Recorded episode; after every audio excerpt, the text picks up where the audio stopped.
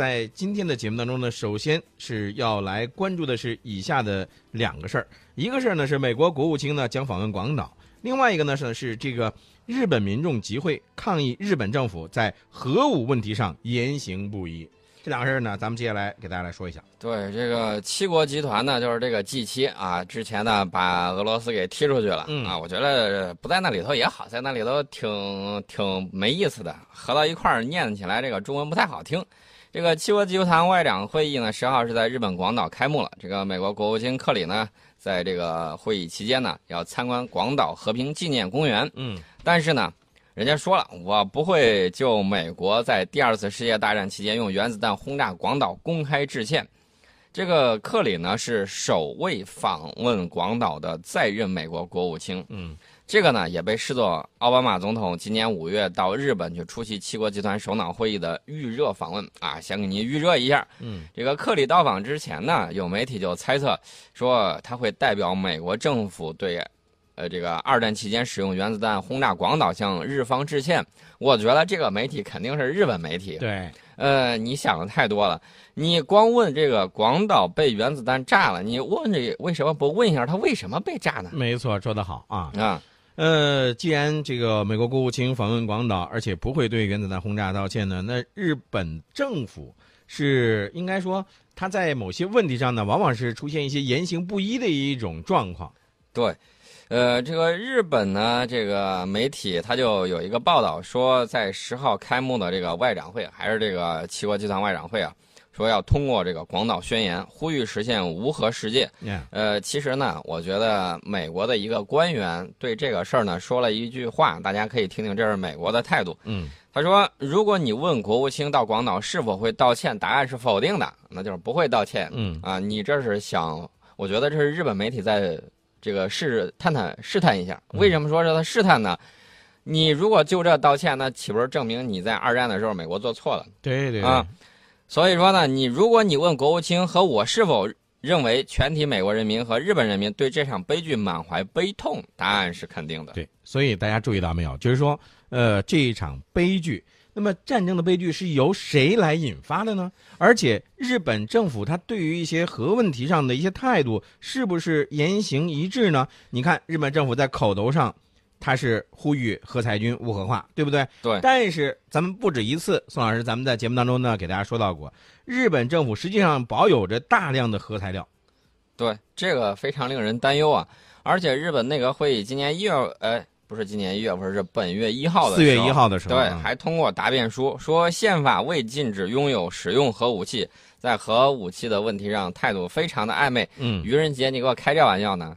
所以说呢，这样的日本政府没有资格在七国集团外长会上呢来谈废除核武，对不对？有过侵略历史就好好反省一下，不要想动不动就使用核武器。据我所知，这个日本的这个战后的首相田中，田中呢，他们当时在中国拥有核武器之后呢，呃，大惊失措呀。然后他们就在想，哎，日本要不要搞核武器？不是说人家没这心思，悄悄的组织了一波专家学者，就开始对这个问题进行深入的这个探讨。得出的结论是，如果当时日本拥有了核武器，那么它所受到的这种战略威胁会比它没有这个就是拥有没有核武器的时候更大。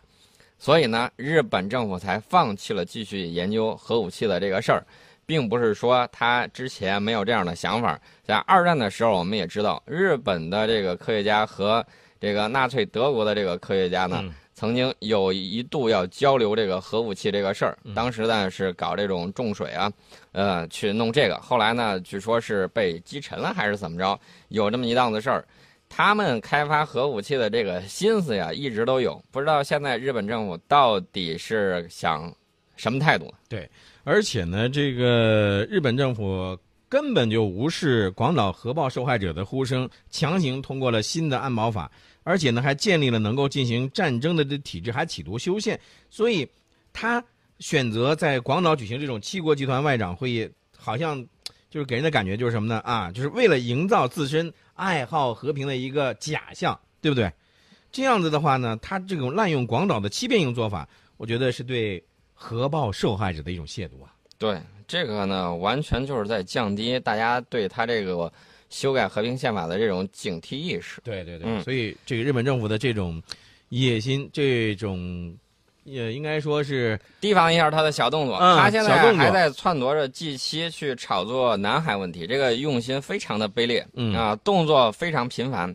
日本并不是南海问题的当事国，安倍政权却篡夺 G 七炒作南海问题，包藏祸心。对其实你看啊，本来这七国集团呢，应该聚焦什么呢？应该是聚焦目前世界上各国最关注的经济和发展的议题。但是你看，日本就是出于自己的一己的私利，然后呢，他就在南海问题上呢，在那造势，用心极其卑劣。我跟你说，这个 G 七外长会呢，在开幕之前，哎，他们就发现有一个人，呃，今天跑到这个外长的屋里头，明天跑到那个外长的屋里头，啊，你知道在干什么呢？四处游说，谁呢？日本万象岸田文雄，嗯呃，他去出访的时候。访问的期间，他就兜售他所谓的这种海洋法治、对对对对航行自由这些这些理念啊，然后呢，大肆炒作我们的南海问题，而且是拉人打算给他背书。我怎么觉得这个 G 七里头哪个是啊吃葡萄不吐葡萄皮儿的，轻易不会上他的当。但是有有一点儿啊，我觉得，你像他这种，可不仅仅是停留在语言上啊，可不是口头上，他这个动作上也是有一些实质性的一些动作，对吧？在就是四月初的时候，呃，日本的海上自卫的军舰呢，去跑到这个菲律宾的苏比克港了啊，然后呢，所谓的加强这个日菲的军事交流，这个不就对今后对菲律宾转售潜艇来做一个铺垫了吗？我觉得这并不是日本首次夹带私货呀。嗯这个二零一五年四月的时候，日本也是精心运作了一番。大家不要忘了，日本每年经济那么困难，还拿出来几百亿，然后干什么呢？在世界上到处游说，说日本是和平的、爱好和平的使者，什么乱七八糟的，就想把自己包装一下，顺便呢再黑我们一下。嗯就是日本这个拿出来大量的资金去干这个事情。当时呢，这个还真有上当的。德国吕贝克七国集团外长，呃，会他就通过了一份关于海洋安全问题的声明，涉及南海局势，在七国集团历史上尚属首次，这是去年的事儿。嗯，呃，这个 G 七呢，我说句实在话，有些国家、有些人，我们不要想了，他这边跟你做着经济交流，嗯然后他那边就跟你全面向好，他的这种心态啊非常不正确。嗯、我们讲究的是这种亲善，嗯对吧？讲究的是这种合作共赢，但是呢，他们老是这种，我就跟你说，这种是过时的这种零和思维，对，非常要不得。嗯，如果说社会在进步，世界在发展，他们还停留在殖民地时代那种思想的话，我觉得一定会遭到唾弃的，而且呢，势必会搬起石头砸自己的脚。对，一方面呢，呢这个言行不一，动作频频，表演拙劣，还包藏祸心。那么这些其实就像我们一直在说的那样，日本你不是南海问题的当事国，你这样子做不负责任的这种行为，只会使地区的局势更加紧张。而且，我个人认为，宋老师就是在这一次的这个外长会议上啊，我估计这个日本的如意算盘啊，有可能会要落空。呃，我们盘点一下他的这个目的啊，嗯这么做跳来跳去，到底是想做什么？嗯，第一个目的就是要打压我们。对啊，这是肯、肯定的。嗯近年来我们这个发展的比较好，然后呢，日本看着就觉得先是眼红，嗯然后呢吃着酸葡萄，然后呢又各种的这个不是滋味儿，不是滋味儿之后的心态很反复呀。你知道他一直有这种忧患意识，嗯好听点儿叫忧患意识，说不好听点儿就是那个岛上老是火山地震的什么之类的，嗯担心。啊，然后呢，日本这个我们从历史上来看，嗯他就经常的这种很忧虑，因为中国只要发展的好了，他肯定做不了亚洲的老大，嗯所以呢，他在担心自己的这种地位，担心自己未来的这种发展，呃，所以呢，安倍他就大力推动这种所谓的俯瞰地球仪外交策嗯嗯嗯战略嗯啊，插手南海问题，就是他推行这个战略的一个重要举措。对，这是他第一个。呃还有就是，他一直在借这个南海问题来鼓吹咱们的中国威胁论，这样子他好干什么呢？好为他自己来松绑军事力量啊，来制造一个口实啊。嗯，你知道他吓谁吗？吓日本的普通民众，说嗯你看我们现在都被包围了，然后这个危机四伏啊，你们要是再不推动这个新安保法的话，那么将来之后你们可能会受到威胁。问题是我们到底吓着你了没有？我们是爱好和平的。呃，前两年你不是说你这个军舰如何如何，空军如何如何吗？然后还说你的导弹多么厉害，这一扭脸就变成你自个儿危机四伏了。你看见没有？这个东西啊，一些言论完全就是他一个橡皮泥，想捏想怎么捏就怎么捏。嗯嗯。再次呢，就是日本打算扩大地区的这种影响力。你看，美国提出亚太再平衡，然后日本说好，我跟着你干，啊，好当好马前卒，为美国的马首是瞻。嗯。然后呢，你看他又是去拉拢菲律宾，又是去拉拢印度，生怕把自己给落下。其实呢，他的这个心思我们已经点得很清楚了。嗯。棋子儿呢，妄图当棋手。嗯。啊，做梦去吧。对，你说的这句话，我就是在想哈。这个当他的这个私心啊，或者是那种野心啊，日本的政府的私心或者野心膨胀到一定程度的上时候，哎，宋老师，你你见过那个气球吗？就是咱们给气球这个打气的时候啊，嗯，啊，你打气打气打气打着打着，嘣，这个东西呢，我跟大家说啊，不靠我们嘴上说日本怎么样怎么样，我们要看的是实力。日本我就多次说过，第一老龄化，没有足够的人口，这个呢我们得值得警惕。他山之石是可以攻玉的，这个我们要借鉴。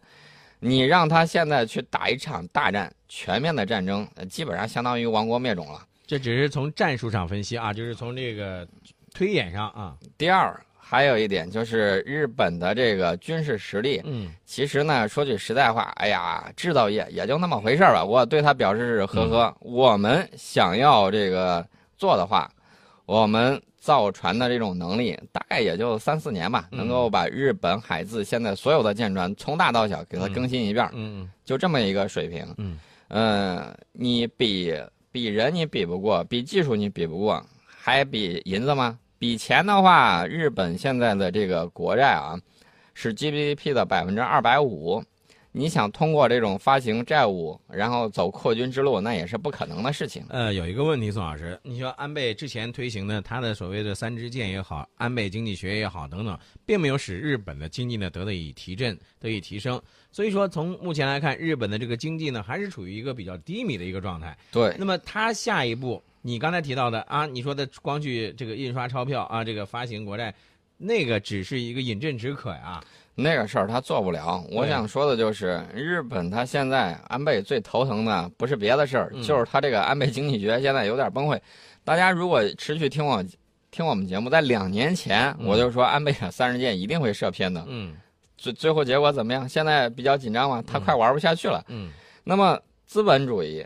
帝国主义，他们在玩一些东西玩不下去的时候，你知道他会干什么？嗯，转移国内矛盾。没错的，会非常的制造一个焦点来转移国内的矛盾。通常他们怎么做呢？他们会发动战争。嗯，所以说呢，我们得高度的警惕，战略上要藐视对手，战术上一定要重视。嗯。